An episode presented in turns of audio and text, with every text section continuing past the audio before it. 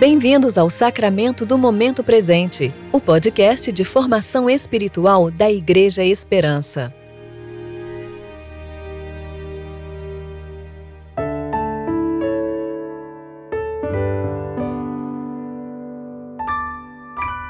Hoje é 3 de setembro, quinta-feira, tempo de preparação para o 14º domingo após Pentecostes. Glória a Deus nas alturas, e na terra paz e boa vontade entre os homens. Nós te louvamos, bendizemos, adoramos, glorificamos e te damos graças por tua grande glória. Glória em excelsis. Eu sou Regis Fontes e hoje vamos meditar na passagem de Êxodo 9, de 1 a 7.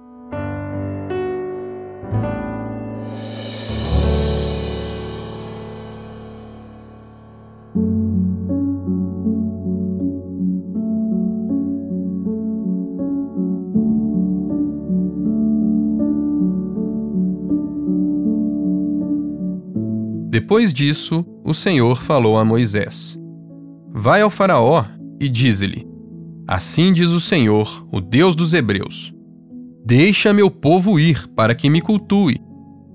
Porque se recusares deixá-los ir, insistindo em impedi-los, a mão do Senhor cairá sobre o seu gado, que está no campo, sobre os cavalos, sobre os jumentos, sobre os camelos, sobre os bois e sobre as ovelhas haverá uma peste terrível. Mas o Senhor fará distinção entre o gado de Israel e o gado do Egito, e de tudo o que pertence aos israelitas, nada morrerá. E o Senhor já definiu o tempo, dizendo: O Senhor fará isso nessa terra amanhã. No dia seguinte, o Senhor o fez, e morreu todo o gado dos egípcios, mas não morreu nenhum animal do gado dos israelitas. O Faraó mandou verificar, e de fato, do gado dos israelitas não havia morrido um animal sequer. Mas o coração do Faraó se endureceu e ele não deixou o povo ir. A peste nos animais foi a quinta praga que o Senhor lançou sobre os egípcios. Deus o fazia a fim de libertar o seu povo da escravidão daquela terra e para punir a dureza do coração de Faraó. As pragas se tornavam cada vez mais severas. A quinta, ao contrário das anteriores, que foram de curta duração, traria impactos que durariam por muito tempo no Egito. A morte do gado em todos os rebanhos egípcios traria impacto na economia e na subsistência daquele povo por muito tempo. Mas mesmo assim, o Faraó endurecia seu coração cada vez mais. Alguém poderia pensar que Deus estaria sendo injusto ao punir todos os egípcios por causa da dureza do seu governante. Mas esse definitivamente não é o caso. Em primeiro lugar, porque é perfeitamente normal que soframos as consequências pelos erros dos nossos representantes e das nossas autoridades. Em segundo lugar, e mais importante, não é certo pensar que Deus estava punindo inocentes.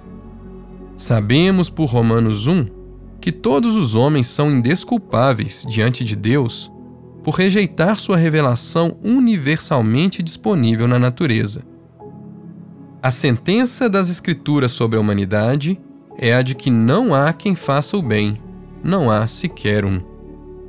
Assim, não deve ser o fato de Deus estar punindo os egípcios que deveria nos impressionar, mas sim o fato de que ele está poupando os israelitas apenas por serem seu povo escolhido. Não se enganem, meus irmãos, esses israelitas que agora são salvos são os mesmos que logo, logo murmurarão no deserto contra o Senhor pela falta de carne quando seus próprios rebanhos não mais existirem. Em nada eram melhores que os egípcios que agora sofrem. E nós também não somos. Nada temos em nós que nos torne mais merecedores do favor de Deus. Mas Cristo, o Filho de Deus, sofreu as pragas que eram destinadas a nós. E assim nós somos poupados. O próprio Deus precisou mudar nosso coração de pedra, tão duro quanto o de Faraó, em um coração de carne e escrever nele as suas leis. Assim, meus irmãos, o chamado para nós hoje é de gratidão a Deus, pela salvação imerecida, pelo livramento de sua justa ira, pela nova posição em Cristo de filhos amados. E é também um chamado por compaixão por aqueles que se perdem e por todos os que o Senhor nos confiou.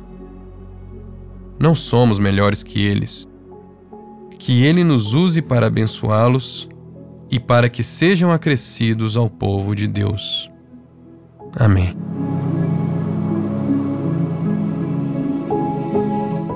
Oremos. Todo-Poderoso Deus, nós te louvamos porque tua graça nos alcançou. Rompeste a dureza do nosso coração e teu Espírito derramou nele o teu amor. Agora, ó Deus, que esse amor queime em nossos corações, para que sejamos bênção àqueles que nos confiaste, e para que levemos teu convite para a salvação de todos quantos o Senhor quiser em teu povo. Por Jesus Cristo, teu Filho, nosso Senhor, que vive e reina contigo e com o Espírito Santo, um só Deus, agora e sempre. Amém.